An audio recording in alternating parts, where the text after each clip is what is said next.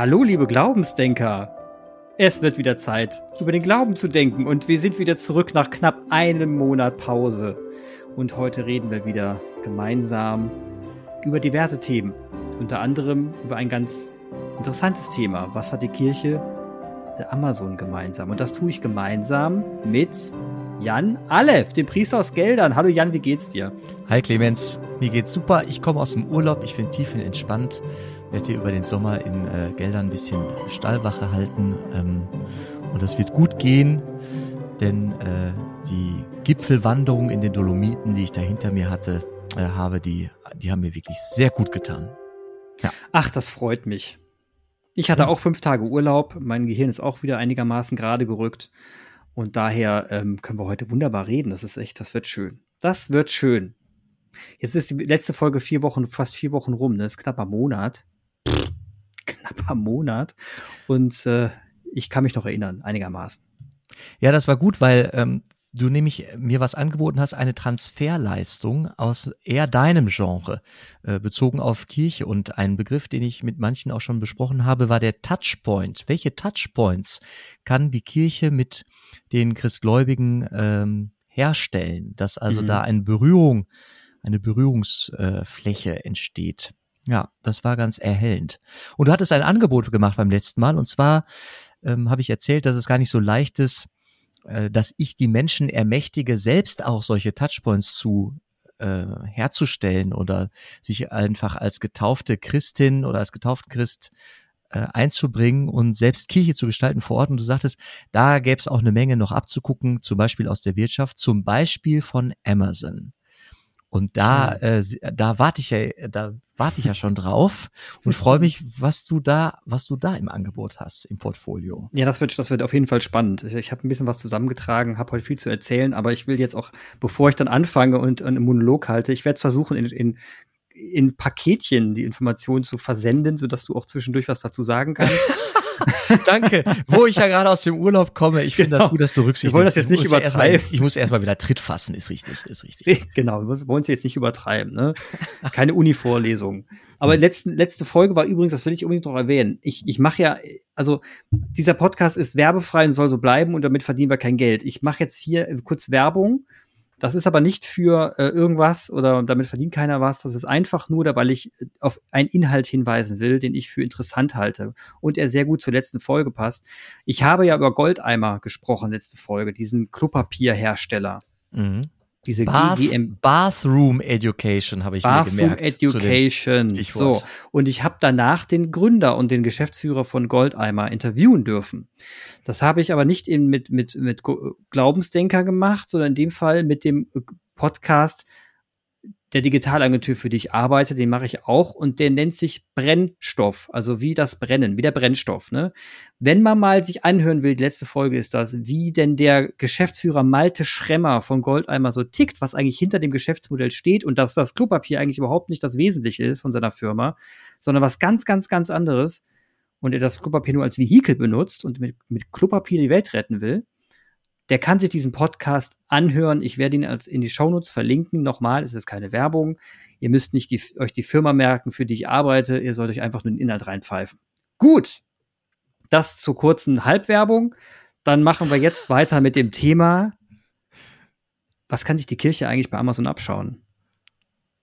Und das, ich, boah, also wenn man Amazon erwähnt, das polarisiert stark, ne? Auch bei mir. Amazon in einem Kirchenkontext zu erwähnen, hat, hat Bums. Und das, Clemens, das, ich muss dir, ich falle ja. dir jetzt ins Wort und muss ja. noch mal kurz äh, auf deine Halbwerbung. Also ich glaube, das ist auch, das ist schon auch typisch, dieses Netzwerken. Weißt du, dieses Netzwerken und Anknüpfungspunkte schaffen. Also du nutzt jetzt unseren Podcast, um auf einen anderen Podcast äh, zu Podcast zu verweisen, des Inhalts wegen. Ich finde es auch gut, aber es ist natürlich, natürlich ist es Werbung, ne? aber ja. Werbung für die gute Sache, für die du brennst und äh, wo du irgendwie mit deinem Namen und mit deiner Person jetzt ja auch dafür einstehst. Ist das nicht auch schon etwas, wo du sagen würdest, das könnte sich Kirche äh, besser abgucken? Also ich schaue mir das gerade so an und denke, ja, äh, dieses darüber erzählen, über das, was mir wichtig ist und wofür ich so brenne, könnte ja sehr selbstverständlich sein. Ist es aber in meinem Alltag nicht so sehr. Also ich versuche das auch immer besser zu machen, aber im Grunde werde ich doch nachgefragt oder den wird es eigentlich nur von der Kanzel, also in der Kirche, am Altar. Ne? Absolut. Also Wiederverwendbarkeit, Recycling von, von Inhalten. Äh, Recycling von Inhalten. Ja. ja, Nachhaltigkeit. Also ja. man letzten Endes produzierst du ja Inhalte wie, wie Hulle, ne? Wenn du jede Predigt, die du schreibst, ist ein, ein ich nenne es jetzt mal, ein Ur, Urinhalt. Das ja. ist der, das ist das, das ist der, der, der Urgrund deines Inhaltes für ein bestimmtes Thema. Mhm. Und daraus kann man natürlich Dinge tun. Also man könnte die Predigt nochmal vorlesen und dann ins Online stellen. Man könnte über die Predigt diskutieren. Man könnte sich Teile herausgreifen und nochmal interpretieren. Man könnte sich Gesprächspartner suchen und über die Predigt nochmal diskutieren mit Gemeindemitgliedern etc. Also das, das natürlich macht es Sinn. Und mhm. dann macht es auch Sinn, dass du von dem einen Medium ins andere über, über, über, übergehst weil du dann eben sowas machen kannst wie, dass du ähm, Netzwerkeffekte schaffst und sagst, ich mache zum Beispiel mal eine Folge mit einem anderen Podcast-Hersteller, der auch Podcaste, der auch Podcasts macht und unterhalte mich mit dem mal über ein Thema. Mhm. Das heißt, ich komme in seiner Sendung vor, er in meiner Sendung vor und plötzlich komme in beiden Sendungen vor und die Reichweite des Themas erhöht sich und potenziert sich. Und das äh, ist äh, bei Kirche simpler als sonst wo. Ich habe Content, bis der Arzt kommt. Ihr könnt die ganze Bibel in Podcast verfassen, das wäre irre. das ist wahr, aber ähm, weißt du, die, dieses, dieses Kreuz und Quer, äh, das funktioniert nicht so gut. Also das Einzige, was, was regelmäßig passiert ist, dass die Prediger mal durchtauschen oder dass man sagt, zu einer Fastenpredigt lasse ich mich einladen äh, von irgendeiner anderen Gemeinde auf der anderen Seite des Bistums und dann wird das für die dortige Kerngemeinde Rumpfgemeinde, heiliger Rest soll ich nicht sagen, sagt der Bischof. Also da wird das dann irgendwie so her, aber es bleibt doch der eigene Saft. Ne? Es bleibt Köcheln im eigenen Saft. Kooperation. Ja. Hm. Und also Malte Schremmer, der Gründer und Geschäftsführer von Goldeimer, sagte mir selbst, er hätte letztens auch einen Vortrag bei der katholischen Kirche Hamburg gehalten und den erzählt, wie seine Organisation aufgebaut ist, als Anregung dafür, wie die katholische Kirche sich aufbauen könnte. Und da habe ich mir gedacht, geil, der Typ tickt ja richtig cool. Hm. Das sind so Kleinigkeiten, wo man, wo man einfach merkt, dass, dass, dass es alles verstrickter und zusammengesetzter ist und dann sollte man dieses, die Netzwerkpfade auch aktiv begehen. Also ja. den nachgehen und das dann wird ich habe raus. ich habe äh, ich war gerade ich wie gesagt war im Urlaub und ähm, ist, ich kam wie äh, die die Mutter zum Kinde also unerwartet und habe Gitarre gespielt in einer Taufe von den Besitzern der Lodge, wo wir da im, in Südtirol gewesen sind und habe musiziert, während irgendein alter Missionar die Taufe gefeiert hat und habe dann auch durfte ein bisschen predigen, als der hörte, ich sei auch Priester. So schlussendlich wurde ich hinterher eingeladen, auch zum Essen und alle waren ganz begeistert, dass ich da die Gitarre gespielt habe. Es waren Vortragslieder, die kannte keiner, es waren modernere Stücke, fanden sie geil. Und dann wurde ich äh, nach meiner Karte gefragt. Und zwar irgendwie, Jan, kannst du mir die Karte geben? Und ich dachte, was für eine Karte will er von mir haben, äh, der, als wir da bezahlten, der, der Lodgebesitzer. Er meinte meine Visitenkarte und ich stellte fest, ich habe keine Visitenkarte. Da hat er mich ein bisschen ausgeschimpft oder hat, war sehr verwundert, dass ich keine Karte habe. Ich solle mir doch bitte Visitenkarten äh, organisieren.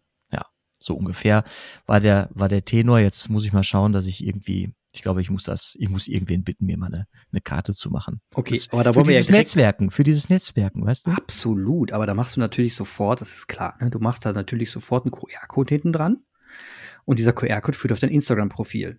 Aha, natürlich. Weil du natürlich keinen Bock hast, mit Leuten E-Mails zu schreiben. Hm. So, das ist klar. Also das musst du machen. QR-Code drauf und dahin linken, dass du sagst, du hast ein Handy dabei? Jopp. Ey, dann drück mal drüben, gib mal Handy, mach mal Kamera an. Komm da, hast mich direkt vernetzt im QR, im Instagram und dann läuft das auch. Witzig. Ne? So ja, ist das am leichtesten. So macht man's. Also. So macht man's. So, und jetzt kommen wir nochmal zurück zum Thema Amazon und Kirche, Gott im Himmel. Das ist wirklich ein Riesenthema. Hm. Also ich muss noch mal drauf eingehen. Ich hatte letzte, letzte Folge auch das Thema Customer Experience erwähnt, also die Erfahrung des Kunden mit einer Firma, mit einem Produkt. Und letzten Endes ist Customer Experience ja ein Unterbegriff von User Experience, also die Erfahrung des Nutzers mit einer Institution oder einem Produkt. Wir haben von Berührungspunkten gesprochen, die ich mit dir habe über bestimmte Dinge. Also zum Beispiel über ein Berührungspunkt ist die Kollekte zum Beispiel. Ne? Also ich, ich werbe für eine Kollekte und dann gehe ich zu demjenigen hin und der macht diese Kollekte. Und das ein Berührungspunkt könnte sein, dass er in einen Klingelbeutel das Geld reinschmeißt oder einen QR-Code bedient und per PayPal bezahlt. Also das sind verschiedene Berührungspunkte. Und diese Berührungspunkte bedeuten, dass ich eine Erfahrung sammle mit etwas in einem bestimmten Kontext. Und wenn ich jetzt mal mir noch, wenn ich jetzt noch mal ein bisschen zurückgehe und mir diese Erfahrungspunkte anschaue, dann wollte ich mal kurz fragen, was glaubst du denn, was so die, also ich habe eine ich hab ne Meinung dazu, was die größten Berührungspunkte der Kirche sind. Mhm. Was glaubst du denn, was die größten Berührungspunkte sind? Lebenswendfeiern, Übergangsrituale. Ich glaube, es gibt noch größere. Das ist die Hilfswerke. Mhm. Die Hilfswerke der Kirchen, also die katholische Kirche allein hat, meine ich, zehn Hilfswerke. Mhm. Und die sind Dachverband von zehn Hilfswerken. Und okay. das sind, das sind Riesen. Riesenberührungspunkte. Okay, das sind Riesenberührungspunkte, aber die sind, das ist sehr segmentiert, ne? Also du, mhm. wenn in dem Moment, in dem du bedürftig bist und ein Anliegen hast, auf das eines dieser Hilfswerke eine Antwort äh, anbietet, dann gibt's da den, also du meinst jetzt gesellschaftlich. Du hast das jetzt, du fragst nach der Gesell, nach wirklich nach Fläche. Ich frage jetzt nach Fläche, genau. Mhm. Und letzten Endes, wenn man sich das, wenn, wenn man sich das anschaut, ist jedes Hilfswerk für sich autark bedient sich aber bestimmter Elemente von der Dach, Dach von der Dachorganisation Kirche. Und die Dachorganisation Kirche gibt zum Beispiel Geld, einen bestimmten Betrag an die Hilfswerke ab, prozentual von dem, was sie durch Mitglieder, äh, Steuern und etc. einnehmen. So. Das ist auch gut so, ne? Das ist ja nicht schlecht. Ist die Frage, die ich mir stelle, die stelle ich dir, vielleicht weißt du das, sonst muss ich eine Vermutung anstellen. Ähm, der, wenn ein Hilfswerk Gewinnverlust, ne, wenn jetzt ein Hilfswerk sag mal, Verlust macht, weil es mehr ausgibt, als Spenden reinbekommt, ähm, ist das der Kirche in dem Sinne in Anführungsstrichen egal, weil sie sagen, naja, ist wurscht, ihr seid für einen guten Zweck da und es dient am Ende den, Geme den Gesamtzweck der katholischen Kirche. Und deswegen gleichen wir den Verlust jetzt aus durch unsere Gelder. Ist das so? Ist das das üblich? Oder ist es eher üblich zu sagen, boah, ihr macht Verlust, Einsparung? Hm, was ist üblich? Ich bin sicher, dass die, äh, dass die Deutsche Bischofskonferenz hinter einigen Hilfswerken auf jeden Fall auch nochmal rückenstärkend steht. Äh, mhm. Ich denke an Adveniat oder Miserior. Ich glaube, mhm. dass da die DBK ähm, in einem gewissen, wobei die hat, die DBK hat die eigenen Mittel. Ich glaube, da gibt es auch Ausgleichszahlungen in der DBK. Es gibt sehr reiche Bistümer in unserem Land und sehr arme, also sehr, sehr große und sehr, sehr kleine. Und ich meine, es gibt da äh, durchaus Ausgleichszahlungen und, mhm. ähm, und Hilfen. Aber äh, der, der dreht, der, also der Wind dreht und ganz sicher müssen die, die Hilfswerke äh, auch in, in Zukunft einsparen. Also die sollen nach, auf jeden Fall, das kann ich mir nicht anders vorstellen, sollen die nach Kräften autark sein, also irgendwie sich selbst tragen. Das ist auch ein Dilemma, weil die, die Hilfswerke, die bitten um Spenden, aber die bitten ja, also wer, wann wird gespendet? Es wird gespendet für die Notleidenden, aber nicht für mhm. das System des Hilfswerks. Mhm. Äh, aber auch das muss ja irgendwie erstellt werden. Also es ist ein Problem der Fundraiser. Das wird aber nicht nur für die kirchlichen Hilfswerke gelten. Da dürfte ähm, das Deutsche Rote Kreuz, also das das Deutsche Rote Kreuz, das ja nicht ähm, per se kirchlich ist, dürfte ähnliche Themen haben oder keine Ahnung, äh, was es da alles für Hilfswerke gibt. Es sind ja viele im Land, Gott sei Dank. Ja. Okay, das ist jetzt sehr gut, weil jetzt kann man nämlich langsam einen Transferleistung zu Amazon machen. Mhm. Ähm, die, also die Hilfswerke an sich von, von die, die, wie du schon gesagt hast, die Ausgleichszahlungen. Ich glaube auch, dass das ziemlich üblich ist und gut ist, dass es Ausgleichszahlungen gibt, weil es auch aus bestimmten Gründen manchmal einer Hilfsorganisation schlechter oder besser geht ähm, und deswegen man dafür sorgen muss, dass es eigentlich dem, Geme dem Gesamtzweck dient. Also die letzten Endes musst du die Kirche dann verstehen als eine Plattform, die verschiedene Hilfswerke hat, als Säulen, als vertikale Säulen. Und diese vertikalen Säulen ähm, dienen dazu, dass man die Reichweite der Kirche auch ein bisschen steuern kann und dafür sorgen kann, dass, dass die Hilfsbereitschaft in der Gesellschaft und der Welt auch praktisch umgesetzt wird. Dafür brauchst du Hilfswerke. Das, das ist ja, steckt ja schon im Namen drin. So. Und diese Hilfswerke stützen eine gesamte Plattform. Die Plattform sorgt einfach für einen generellen Ausgleich, auch finanziell, und sagt dann, okay, wir verteilen unser Geld so, dass die Säulen weiterhin stabil bleiben. Wenn die einen ein bisschen mehr Kohle machen, die einen ein bisschen weniger Kohle machen, dann verteilen wir um und gucken, dass alle wieder irgendwie gleich dastehen. Ich hoffe, dass das die Kirche so macht, denn Amazon macht es so. Das ist, ein, das ist zum Beispiel ein, das erstes Beispiel, wie funktioniert Amazon. Also, um es mal kurz zu beschreiben, ich muss jetzt mal kurz auf Amazon eingehen. Amazon kennt ja jeder, amazon.de.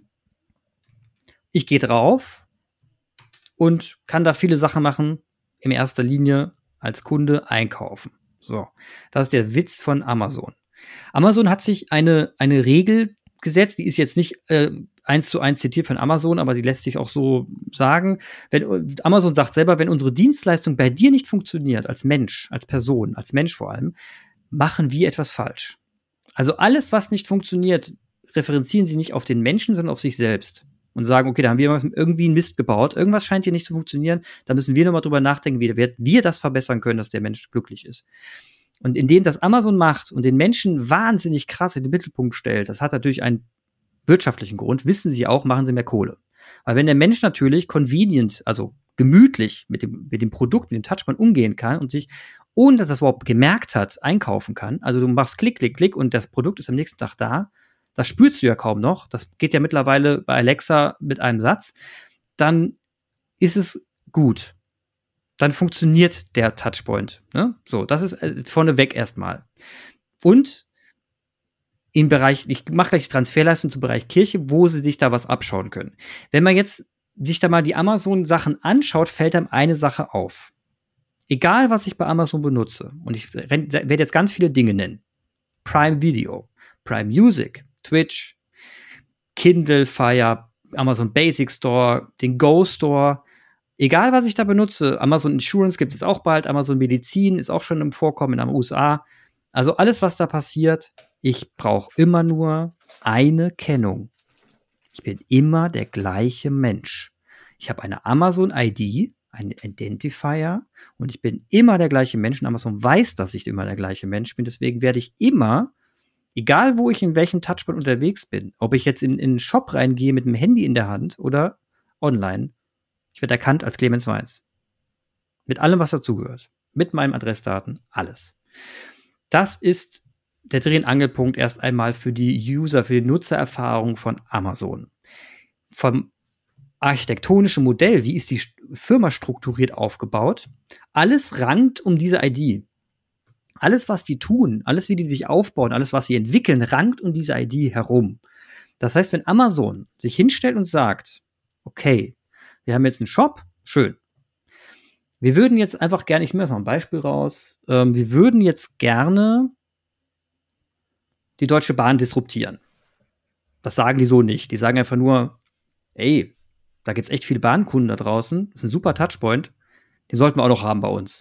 Könntest du das Wort disruptieren noch mal ganz kurz? Äh disruptieren heißt zerstören. Also das heißt, wenn ich etwas, äh, wenn ich in etwas, in ein Marktumfeld hinein gelange und dort eben meine Konkurrenten alle aussteche, weil ich einen besseren Service oder eine bessere Dienstleistung anbiete. Mhm, danke. So. Und da sagen die jetzt, ey, wir wollen irgendwie die Kunden in den Zügen erreichen. Tja, was kannst du machen? Kannst die Deutsche Bahn fragen, ob man sich da mit WLAN-Hotspots reinhacken darf. Sagt die Deutsche Bahn, nö. Dann sagen sie, okay, dann bauen wir halt eigene Züge. So, wenn wir sagen, boah, das ist aber kostspielig, sagt sich Amazon, ist mir egal, ich habe so viel Kohle, ich könnte 20 Länder aufkaufen, ich habe noch Geld. Also, ja, ich baue jetzt mal ein paar Züge. Also bauen Sie ein paar Züge. Ist jetzt, ist jetzt gesponnen, ne? ist jetzt keine mhm. Story, aber könnte passieren. Ähm, bauen ein paar Züge, stellen die auf die Gleise, werden voll ausgestattet und was du machen musst, ist mit deinem Handy reinlaufen und rauslaufen. Und du kannst fahren. Du kannst währenddessen Prime Music hören, Audible, du kannst äh, Videos hören, gehst dann, bestellst dann was zu essen, Ne? Das ist alles kein Thema. Du hältst einfach dein Handy ans Gerät, alles cool, steigst aus und gehst. Das ist eine Nutzererfahrung, die ist geil. Die ist geil, weil du hast vorher nicht buchen müssen, du hast den ganzen 14 Mal, du gehst einfach rein raus. So. Deutsche Bahn wird sich sagen, hm, blöd. Da müssen wir jetzt irgendwie auch was, was anlegen. Sagt Amazon, macht ruhig, ist mir wurscht, ich mache immer billiger als ihr immer fünf Euro weniger als ihr. Warum machen die das? Nicht, weil sie damit Geld verdienen, sondern weil sie dadurch diese Amazon, diesen Kundenerfahrung anreichern, ihre Plattform bereichern und sie werden diesen Service, wenn er vom Kundenflow, vom, vom, vom, wenn es da, wenn es dem einzelnen Kunden dient und der damit glücklich wird und die Plattform dadurch bereichert wird und mehr Menschen zu Amazon wandern und mehr IDs entstehen, wird Amazon einfach Gewinne von anderen Dienstleistungen, die sie haben, rüberschiften zu dieser Dienstleistung und sie immer Ausgleich zahlen, damit die Plattform wächst. Das macht Amazon. Und ist, das hat nichts mit irgendwie Agilität oder einem Case zu tun, das hat was mit ganz krass starren, durchgeplanten Plänen zu tun, wie man einen Markt erobert. Das gleiche machen die übrigens gerade, kann man sehr gut beobachten im, im Apothekerumfeld. Wir werden in Deutschland erleben, dass Amazon das Apothekerumfeld umkrempeln kann, wird. In den USA ist es leichter, wegen der gesetzlichen Rahmenbedingungen, in Deutschland dauert es länger. So, also das als Beispiel. Jetzt, jetzt äh, wird man sagen, oh mein Gott, was macht da Amazon? Alles, alles cool. Ähm, es gibt Mittel und Wege, auch sich davor zu schützen, dass Amazon nicht erobert. Man muss ein bisschen an Baustellen arbeiten. Anderes Thema. Jetzt reden wir über die Kirche.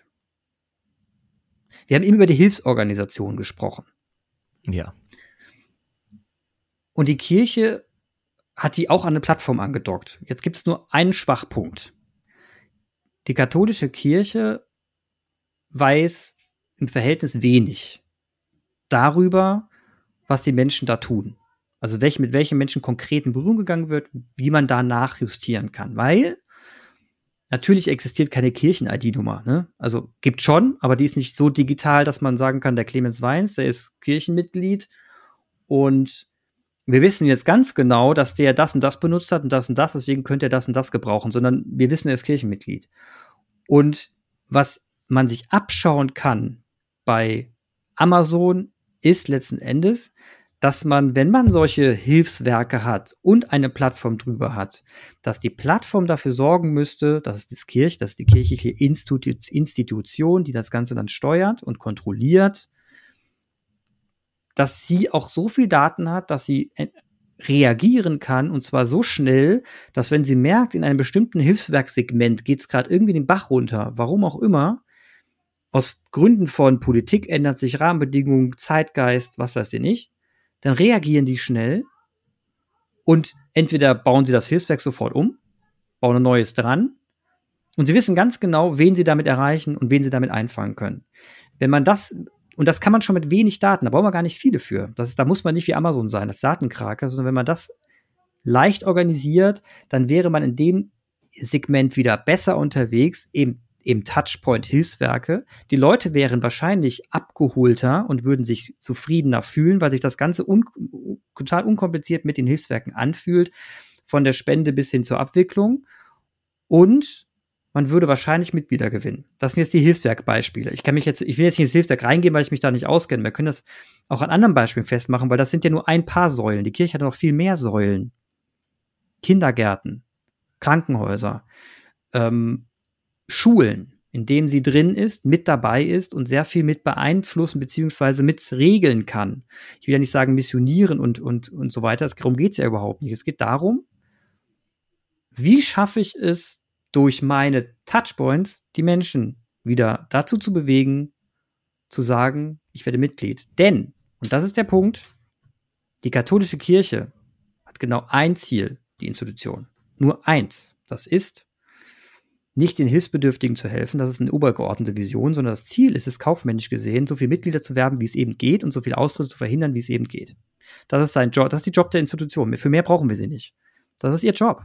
Der Rest kannst du anders organisieren. Da brauchst du keine Institution für. Du brauchst die, die Kirche, um Kohle zu haben, denn ohne Moos nichts los. Da kannst du keine Ausgleichszahlung mehr machen, da kannst du keinem Hilfswerk mehr helfen, dann kannst du nicht dafür sorgen, dass Schulen mal die, die, der Rohrbruch mitfinanziert, wird das Dach erneuert und sonst was. Wenn du die Kohle nicht hast, bist du platt. Das kann ich dir als Beispiel nennen.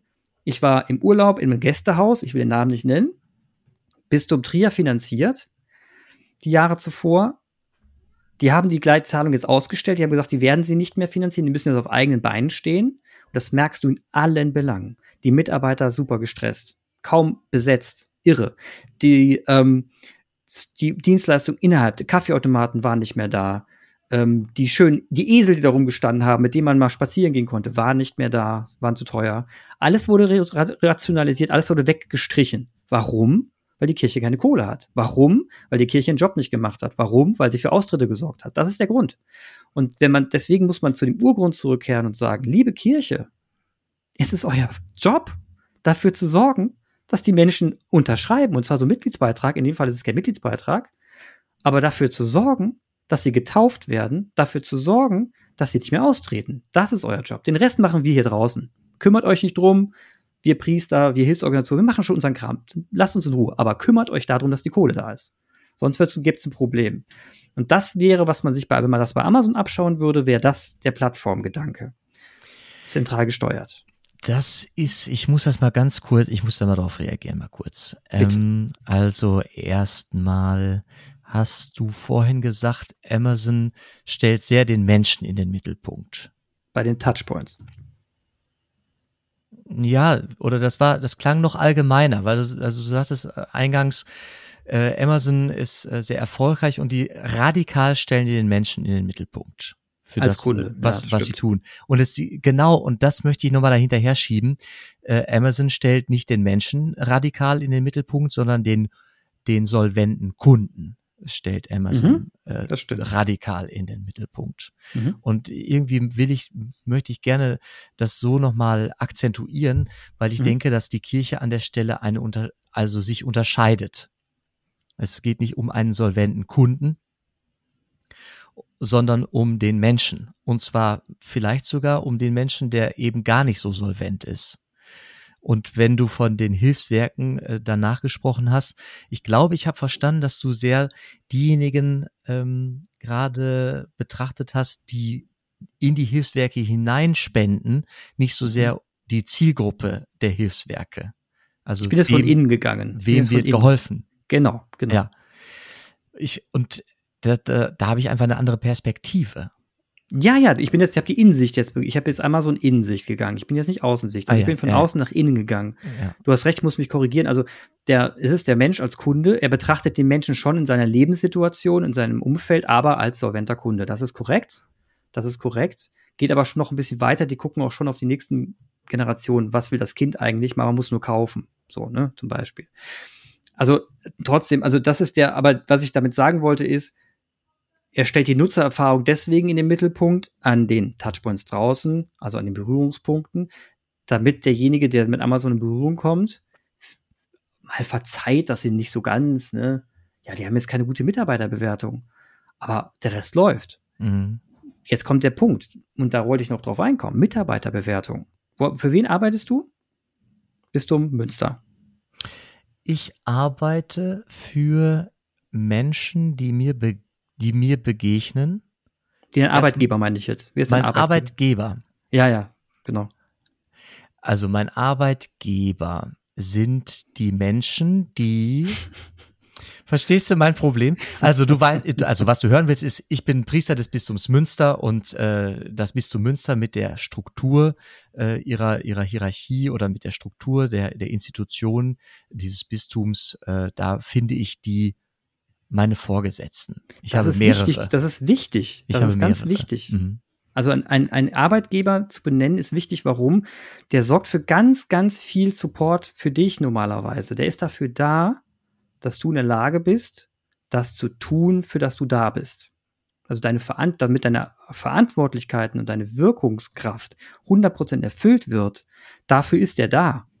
Das, der Ja. muss dafür Rahmenbedingungen schaffen, bis zum letzten muss er sich, der muss schwitzen durch die Gegend rennen, damit du das erfüllen kannst, was du erfüllen kannst. Das ist der Witz eines Arbeitgebers. Das, Das da, brauchen wir da, nicht. Da, da, äh, da haben wir in der Kirche ein, ein, ein wahnsinniges Problem. Ich glaube, von den kirchlichen Angestellten, äh, die und zwar nicht nur im Bistum Münster, man denke mal gerade an das Bistum Köln mit äh, Kardinal Wölki äh, an der Mhm. Spitze, da würden unfassbar viele Prozente der, der Mitarbeitenden äh, sagen, also nein, ich, erha- ich erfahre gerade von der Kirchenleitung, von der Leitung des Bistums kein Support, sondern eher Knüppel zwischen die Beine. So, das Also- ist ein Skandal übrigens. Vor, also örtlich, vor Ort ähm, funktioniert es Gott sei Dank, also oder oft funktioniert es vor Ort gut. Das kann ich für mich selber hier zum Beispiel sagen. Vor Ort äh, wird wirklich erfahre ich viel Support. Aber sobald es dann regional oder sogar äh, diözesan äh, wird oder sogar dann irgendwie in die deutsche in die deutsche Kirche, wenn man sich da den Wölki anschaut. Also der Wölki, der belastet sogar mich und meine Arbeit. Das ist der Hammer. Krass. Also, ist heftig. Ich, ähm, ich, ich hab mir jetzt mal, man kennt ja Amazon als richtig schlechten Arbeitgeber, ne? Also, ich habe mir das mal angeguckt Kududu, die haben be richtig schlechte Bewertungen. Ganz schlimm. Also, Lagermitarbeitern so, das ist nicht witzig. Habe ich mir gedacht, na, dann vergleiche ich das doch mal mit dem Bistum Münster. Mhm. Witzigerweise haben beide die gleiche Bewertung. Ich wusste gar nicht, dass das Bistum da irgendwo. Äh, 3,3 haben beide. Beide sind unterdurchschnittlich bewertet. Also beide haben die gleich schlechte Bewertung. Amazon ist ein genauso guter oder schlechter Arbeitgeber wie Bistum. Äh, Moment, Moment. Äh, kannst du mir noch mal kurz sagen, auf welcher? Also ich bin. Kununu. Kannst du auf Kununu gucken. Ich habe Honolulu verstanden. Kununu. Das ist eine sehr etablierte, bekannte äh, Plattform, über die Arbeitgeber bewertet werden. Du, ich, ich kann, du kannst auch die katholische Kirche angucken. Deutschland, die hat dann 3,6, das ist jetzt auch nicht grandios. Also alles um den Dreh herum äh, läuft nicht bei euch, Jungs. Und die, der Witz der ganzen Sache ist, dem Amazon ist mir das wurscht, das ist sogar authentisch, wenn die 3,3 haben. Den nehme ich das ab. Wenn eine, eine kirchliche Institution und die evangelische Kirche hat auch 3,6, also da unterscheidet sie nicht viel, ne? Wenn man sich das anschaut, dann muss man sagen, ihr müsstet fünf Sterne haben. Wie zur Hölle schafft ihr es nicht, fünf Sterne zu bekommen? Die müssten bei euch glückselig durch die Gegend rennen und sagen, wir sind wirksam, bis der Arzt kommt. Wir machen den Job, den wir lieben. Das ist unsere Berufung. Deswegen bin ich zur Kirche gegangen. Geiler Arbeitgeber. Das müsste da stehen. Warum? Weil das die kirchliche Institution ist. die ist doch, ein, weswegen ist die denn entstanden? Das ist doch kein Selbstzweck. Die ist doch für etwas entstanden. Und das ist ein Messpunkt, ein ganz wesentlicher Messpunkt, den man noch mit einbeziehen muss. Und dann, da kann man bei Amazon jetzt mal nichts abschauen. In dem Fall ist es ein Messpunkt, den sich die Kirche für sich selber anschauen muss. Kununu schnappen, alles reinpfeifen, was es da gibt und alles ändern, was da steht. Das wäre eine Aktion, die wieder dafür sorgen würde, dass sie glaubwürdiger wird, weil das ist nicht glaubwürdig. Und dafür sorgen, dass mehr Leute, weniger Leute austreten und vielleicht Leute wieder eintreten. Das geschieht über die Mitarbeiter. Zufriedenheit, unter anderem. Das ist ein wahnsinniger Hebel. Und das, das ist das eine, das geht es um Mitarbeiterzufriedenheit. Das andere ist, wenn man sich nochmal Amazon anschaut und sagt, was kann man sich von Amazon abschauen, dann ist es eben wirklich der Gedanke, die Plattform ist alles, die einzelne Dienstleistung ist so lang alles, solange sie gebraucht wird, wird abgeschnitten, wenn nicht, und wird supported, solange sie gebraucht wird. Rentabilität spielt für Gesamt eine Rolle, aber nicht für jede einzelne Dienstleistung eine Rolle. Und das macht die Kirche schon intuitiv, sehr gut, finde ich. Ich glaube, das ist einfach im Gen äh, auch aus der ethischen Grundeinstellung her drin, dass man sagt, nee, wir müssen Leute, wir müssen uns unterstützen. Aber ich merke es zum Beispiel auf lokaler Ebene, dass es nicht immer so läuft. Da werden die, die guten Bistümer hochgehoben und die schlechten hängen gelassen. Und dann heißt es, naja, gut, das geht halt jetzt zugrunde. Naja, gut, dann nehmen, dann strömen sie halt mehr in den andere. Ist ja egal. So, das, das ist falsch. Damit zerstörst du nämlich Touchpoints wiederum in den Orten. Damit zerstörst du soziale Strukturen. Damit zerstörst du den Namen der Kirche. Das ähm, beschleunigt sich von selber. Ah, ah, Clemens, hast du eine, hm, ich habe immer noch ganz viele äh, Satzanfänge im Kopf. Äh, ich würde gerne noch mal kurz auf die Rentabilität äh, schauen. Mhm. Denn die Kirche generiert ja, also natürlich gibt es äh, Bereiche, wo Gewinne erzielt werden und wo das auch angezielt angestrebt ist. Mhm. Aber viele, ähm, also Hilfswerke zum Beispiel, äh, sind ja nicht darauf ausgelegt, Gewinne zu erwirtschaften, sondern die, äh, das, die Schleusen nur durch. Das ist ein Kanal, ne, der ja. hoffentlich dann dahin führt, dass, dass woanders was wachsen kann. Aber es behält ja nicht, also es gibt ja nicht, es geht nicht um Gewinnmaximierung. Mhm. Und das, da hat Amazon natürlich Amazon ist eine Einbahnstraße, da sitzen ja. Aktionäre hinter und da ist die Richtung glasklar. Und diese, diese, hm, diese Richtung ist in der katholischen Kirche, wenn ich auch bei den Hilfswerken bleibe, überhaupt nicht glasklar, sondern es wird geguckt, wo brennt's gerade am, am, am hellsten oder am heißesten, wo müssen wir jetzt am schnellsten löschen.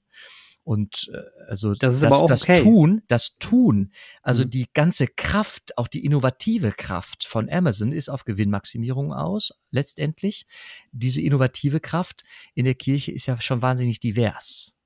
Und aber immer, das, ja, verstehe ich. Aber jetzt gehe ich nochmal zurück auf Goldeimer, die man als Blaupause nehmen kann. Goldeimer will Gewinn machen die sagen nicht, wir müssen jetzt den größten Gewinn machen, sondern die wollen Gewinn machen. Warum?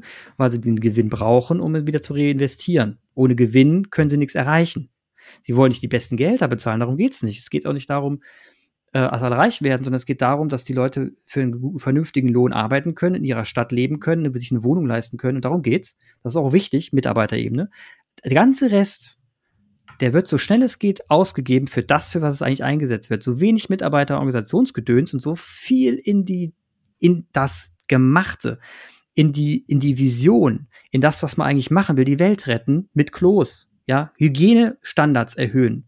Und das, das ist ein, das ist ein kleines Beispiel. Die Kirche will einen anderen Standard erhöhen, die will andere Dinge erreichen, aber dafür braucht sie nun mal Werkzeuge und Geld ist nun mal in dieser Welt das Werkzeug. Das hat die Kirche ja auch sehr gut gemacht, über die Jahre hinweg Geld gesammelt, das ist ja alles klasse. Und jetzt muss man nur dafür sorgen, dass man die Ströme, dass man die Organisationsstruktur so aufbaut, dass die, dass die Arbeit, die Wirksamkeit 100% abgegrenzt wird, dass sich die Institution Kirche so weit klein macht, dass sie sagt, wir sind dafür zuständig, dass der Apparat zentral läuft, dass Wissen bei uns gespeichert wird, dass allen Services, also allen Plattformsäulen hilft. Jedes Wissen, was wir einsammeln und allen helfen kann, verteilen wir zu allen hin, teilen das mit allen, sagen, ey, wir haben erfahren das so und so, ihr braucht das Wissen auch. Und wir sorgen dafür, dass das Geld fließt. Und deswegen kann nur die, die, der, die Fokussierung der Organisation so sein, dass du dich darum kümmerst, so viel Kohle einzunehmen, wie es geht, um das zu bewirken, was du bewirken willst. Und für dich muss der Fokus sein, zu sagen, ich will mich nur darum kümmern, für was ich eingestellt wurde, was meine Berufung ist, und meine Organisation hat mich zu unterstützen in jeglicher Hinsicht. Neuesten Geräte, wenn ich die technisch brauche, die, die besten Bücher, wenn ich sie brauche, am besten ähm, kein Dienstauto, um Gottes Willen, aber ich muss mobil sein. Also gib mir bitte eine mobile Karte, mit der ich ein Sixt kaufen, ein Sixt-Auto mieten kann oder eben mit der Bahn fahren kann oder was. Gib mir das. Ich will Zugang mhm. zu allen Mobilitäten, die ich kriegen kann, damit ich Gas geben kann, zu den Leuten kommen und so schnell wie möglich mit denen schwätzen kann. Und dafür muss die Organisation sorgen. Wenn man, wenn man das fokussiert angeht und die ganzen Nebengeräusche der Eitelkeiten mal da zur Seite schieben würde, dann würde plötzlich die Menschheit merken, krass, was geht denn da eigentlich ab? Da kommen ja ganz viele Leute von zu. Wow, hier wird ja richtig geholfen. Da hat der ja da geholfen. Das war eine super Beerdigung. Das war ja mal richtig mit Tiefgang und der hat sich Zeit für uns genommen. Wir hatten das und das und das. Und keiner wirkte abgehetzt. Wenn wir das, das müssten wir erreichen. Mhm. Fünf Sterne bei Kununu und fünf Sterne bei der anderen Seite. Ich, äh, also ich, ich, was ich gerade lerne, also ich bin nicht mit allem, mit allem, ich, entweder habe ich es noch nicht ganz verstanden ja oder nicht. ich bin mit, nicht mit allem ganz einverstanden. Zum Beispiel dieses, es geht ums Geld also es geht mir natürlich nicht in erster Linie ums Geld einnehmen. Dir nicht. Ich verstehe dein, nein, ich verstehe dein, du sagst, der Plattform muss es darum gehen. Ja. Und die Unterscheidung von der Plattform und die Kirche, die ist für mich noch nicht ganz trennscharf, weil ich sagen würde, die Kirche ist auch der letzte äh, Tropf im Kindergarten, der, der noch nicht bis drei zählen kann, der ist auch Kirche. Und von dem ja, kann ich gar nicht erwarten, äh, das, was du da gerade der Plattform als Erwartungshaltung zu, zusprichst oder zumutest vielleicht sogar.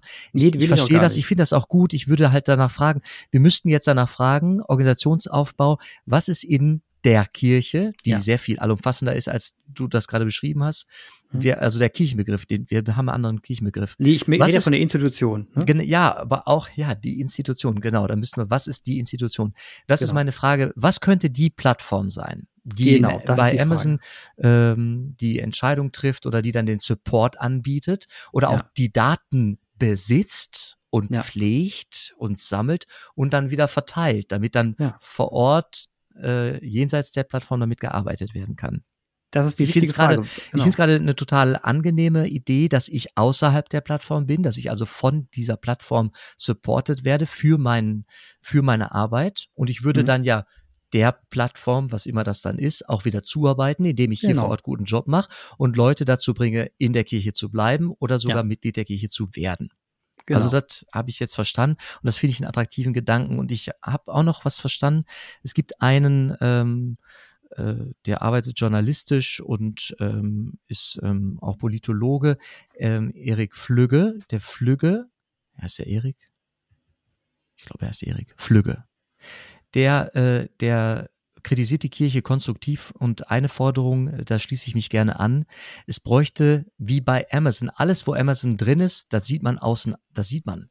Ja. Amazon ist, hat eine gute, wie sagt man das, Corporate Identity. Ja.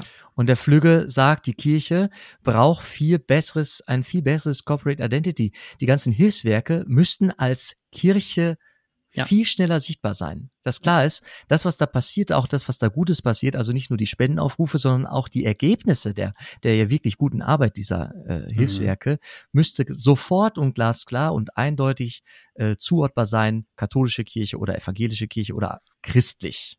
Ja, Sehe ich genauso. Also das, das, ist ein, das ist ein Branding.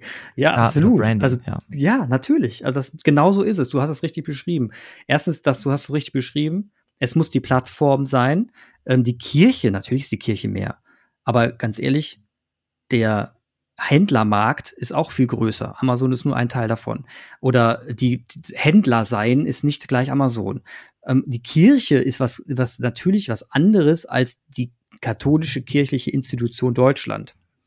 Und wir müssen da natürlich trennscharf unterscheiden. Ich rede über den Arbeitgeber. Ja, ich rede über den, der bürokratisch dafür sorgt, dass jemand bezahlt wird, Gehälter überweist, der die, die Kirche, das Kircheninventar kontrolliert, der sorgt, dass die Dächer repariert werden, der dafür sorgt, dass eben Gästehäuser und Schulen äh, entsprechend auch versorgt werden mit Kohle.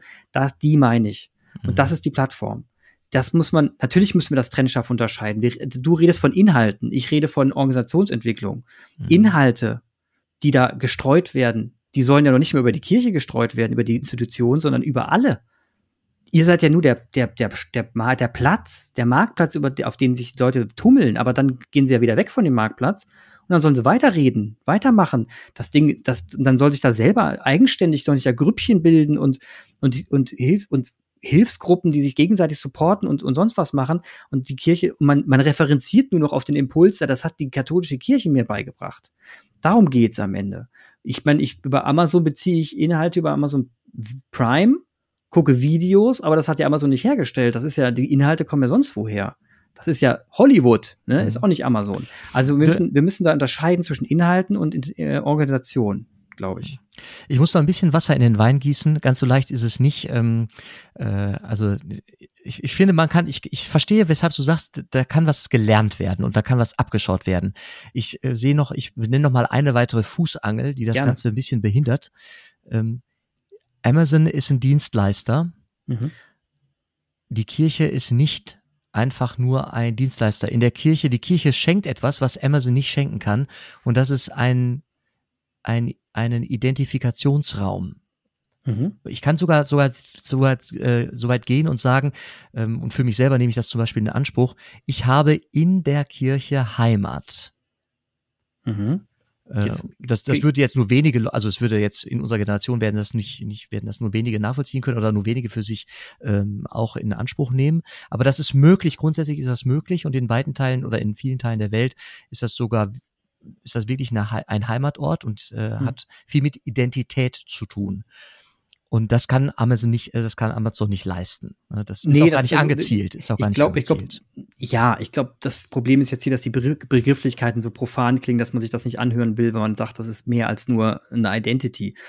Ähm, flach runtergebrochen ist es das. Natürlich hast du bei Amazon eine Identität und eine Heimat als Kunde, ne? Und zwar fett in vielen Bereichen. Also da bin ich zu Hause auf dem Sofa, da bin ich zu Hause äh, mit der Alexa, die mich anspricht, mir Musik spielt.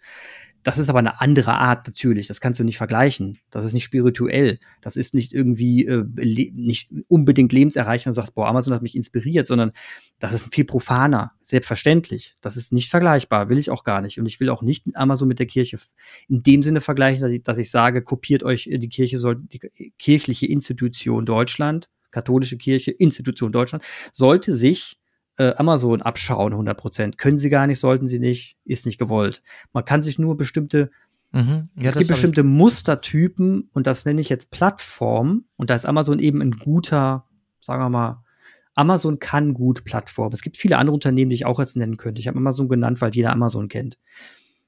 Man sollte sich trotzdem den Gedanken merken, am Ende nicht Amazon bitte, sondern Plattform. Mhm. Ja, und das finde ich. Dieser Begriff gut. ist also, stark. Ja. Mit dem Begriff Plattform, äh, da hast du mir auch äh, was, was anbieten können. Also das habe ich verstanden. Gut. Sehr gut. Da bin ich damit ja schon mal heute. Und kannst du noch einmal sagen, wo du die, diese Bewertung, diese Arbeitgeberbewertung, Ka Ka Kununu. Ach, Kununu. Kununu. Ich werde es auch verlinken. Ja, das, das finde ich, das finde ich spannend. Also ich bin ja erschüttert. Das, das ist wirklich genauso schlimm. schlecht. Wie oft habe ich schon über die, die Arbeiter, äh, die armen Arbeiter bei Amazon so nachgedacht, möglicherweise sogar schon mal in der Predigt erwähnt. Mhm. Irgendwann vor einem halben Jahr oder einem Jahr, als das mal in den Medien war. Und jetzt höre ich, dass wir da, wir. Ihr seid nicht besser. nicht besser sind. Nein. Ich meine, viel, wenn ich da an die Frauen in der Kirche denke, da, oder wieder verheiratete, Geschiedene etc., Homosexuelle, da ähm, weiß ich natürlich wohl auch äh, gute Punkte, an die man das festmachen kann. Ne? Aber das, das, das versuche ich zu erklären jetzt, vielleicht versteht man jetzt auch mal das Wort Transparenz und Glaubwürdigkeit. Es ist messbar. Es ist da. Es ist transparent im Netz. Die Leute sagen nicht irgendwie, die Kirche ist blöd und dann kann man sagen, naja, stellt euch mal nicht so dran, sondern nein, es ist schlecht und man sieht es schlecht. Und das, und ich glaube, wenn man das endlich mal begriffen hat, dass es hier nicht um Meinungen persönlicher Art geht, sondern um Fakten, die nun mal objektiv sind, Fakten. Mhm. Da muss man mit den Fakten umgehen. Man muss sie akzeptieren und dagegen was tun. Und das ist ein ganz mechanischer, trivialer Prozess. Angucken, lesen, reflektieren, ändern. Mehr nicht. Simpels als das. Und da muss man sich drum kümmern. Das macht jede Institution. Das machen die öffentlichen Einrichtungen, wie ich heute erfahren durfte. Die Bundesministerien machen das genauso. Die sammeln, reflekt, die reflektieren, bis der Arzt kommt bei den Mitarbeitern, machen ständig Mitarbeiterbefragung, wollen sofort verbessern, lassen die Probleme der Mitarbeiter einfließen und haben eine, ein eigenes Komitee, die sich nur darum kümmern, Probleme an der Front zu lösen. Kein Witz. Und die machen das dann auch. Das macht ein Bundesministerium. Ja. Das heißt, ja, ja, ja, ja. Kirche macht was. Uns, uns geht hier schon wieder ein bisschen die, die, die Zeit aus. Es ja. ist halt in der, also die Kirche mit ihrem globalen Ding ähm, ist halt auch ein, ein Gigant. Ja. Wir fangen in Deutschland mal an. Wir fangen mal in Deutschland an. Ja. ja, und das, was Reicht möglich ist, das ist auch eine Forderung, dass, ja. äh, dass man in der, dass man in den Ortskirchen mehr Freiraum an die Füße kriegt, mehr weiten Raum, dass man ja. auch mal äh, Schritte gehen kann nach links und rechts, die die Weltkirche nicht sofort mit, mitgehen muss. Ja. Ja, genau. Und, und, Rückmeldung von der Basis in die Zentrale ernst nimmt und bearbeitet und auch ändert. Sichtlich für alle Beteiligten. Clemens, ich danke dir. Das war wirklich, wirklich erhellend. Wieder sehr lehrreich. Ich hoffe nicht zu provokativ und konfrontativ. Das war nicht meine Absicht. Ich wollte nee, da kannst du mehr. Da kannst, da geht noch was. Dann bin ich ja beruhigt. Und an alle da draußen, also wer mal wirklich wissen will, wie Amazon alles disruptieren kann, also zerstören kann, ne, was, was Amazon da gerade treibt, der geht einfach mal auf amazon.de und schaut sich dort den Amazon Basics Shop an und schaut sich einfach mal ganz geschmeidig an, was sie da alles anbieten und ihr überlegt euch mal ganz, ganz klein, ganz spontan, welche Firma eigentlich dahinter stehen müsste. Also wenn ihr zum Beispiel einen Sessel seht oder einen Koffer oder sonst was, was fällt euch, welche Firma fällt euch intuitiv dann ein? Und dann könnte ich euch jetzt noch sagen, woher Amazon das weiß und warum die Produkte zufällig dort auftauchen weil Amazon natürlich ein Marktplatz ist. Und wenn auf dem Marktplatz viele Hersteller unterwegs sind, wie zum Beispiel ein Warta, der Batterien herstellt, oder Ikea oder was weiß denn ich, was da unterwegs ist, dann haben die ganz leichtes Spiel. A, Amazon hat alle Kundendaten, die wissen genau, welche Produkte sie am meisten mögen. Also sagt sich Amazon, hol die Top 1000 Produkte, bau sie nach, biete sie selber an. Und das macht Amazon. Und damit können sie, und damit tun sie es auch teilweise, wie gesagt, zerstören dadurch ganze Geschäftsbereiche, indem sie billig ihr Zeug anbieten. Und ähm, das mal so am Rande erwähnt, also von Computerzubehör über Tierbedarf, also mir fallen da ganz viele, ganz viele Firmen ein, die eigentlich diese Produkte hergestellt haben. Und Amazon macht schlicht und ergreifend Copy-Paste. Amazon Basics, das nennt sich Disruption. Das kann man sich live anschauen. Hm. Ich finde das gut, dass wir da gerade auch von Zerstörung gesprochen haben äh, weil ähm, mich das auch gruselt. Also das, das ist billig, ja. Das muss man natürlich irgendwie, kann man ja bewerten. Ne? Genau, hat mit Innovation nichts zu tun. Ja. Gut. In dem Sinne, vielen Dank, dass ihr alle dabei wart. Eure Geduld. Jan, für deine Geduld auch. Und Nein, jetzt kannst du. Jetzt. Vielen Dank für ein schönes Wochenende. Ja, danke. So, die, Welt geht, die Welt geht zugrunde. Äh, am Ende äh, ist Herr, Do Herr Doktor, wie heißt er, äh, Bezos, mit, ja. mit, mit den Milliarden im All. Ist er nicht gerade, er nicht, nee, noch nicht aber bald. Der, die Welt von oben. ja. Und bei uns gehen die Fluten durch die Gegend. Die Leute haben jetzt gerade ihre Häuser verloren. Übrigens will ich noch meine Anteilnahme hier ausdrücken. Das macht mich wirklich fertig. Das ist nicht witzig. Nee. Da werden gerade echte Leben zerstört. Und wir diskutieren auch darüber, ob es den Klimawandel wirklich gibt. Ich mache mich fertig. Gut, anderes Thema, das noch zum Puls am Wochenende. Lest euch die Zeitung durch, macht euch Gedanken, schreibt Kommentare und schaltet das nächste Mal wieder ein. Es hat mich gefreut. Mich auch. Wiedersehen. Macht's Wiederhören. gut.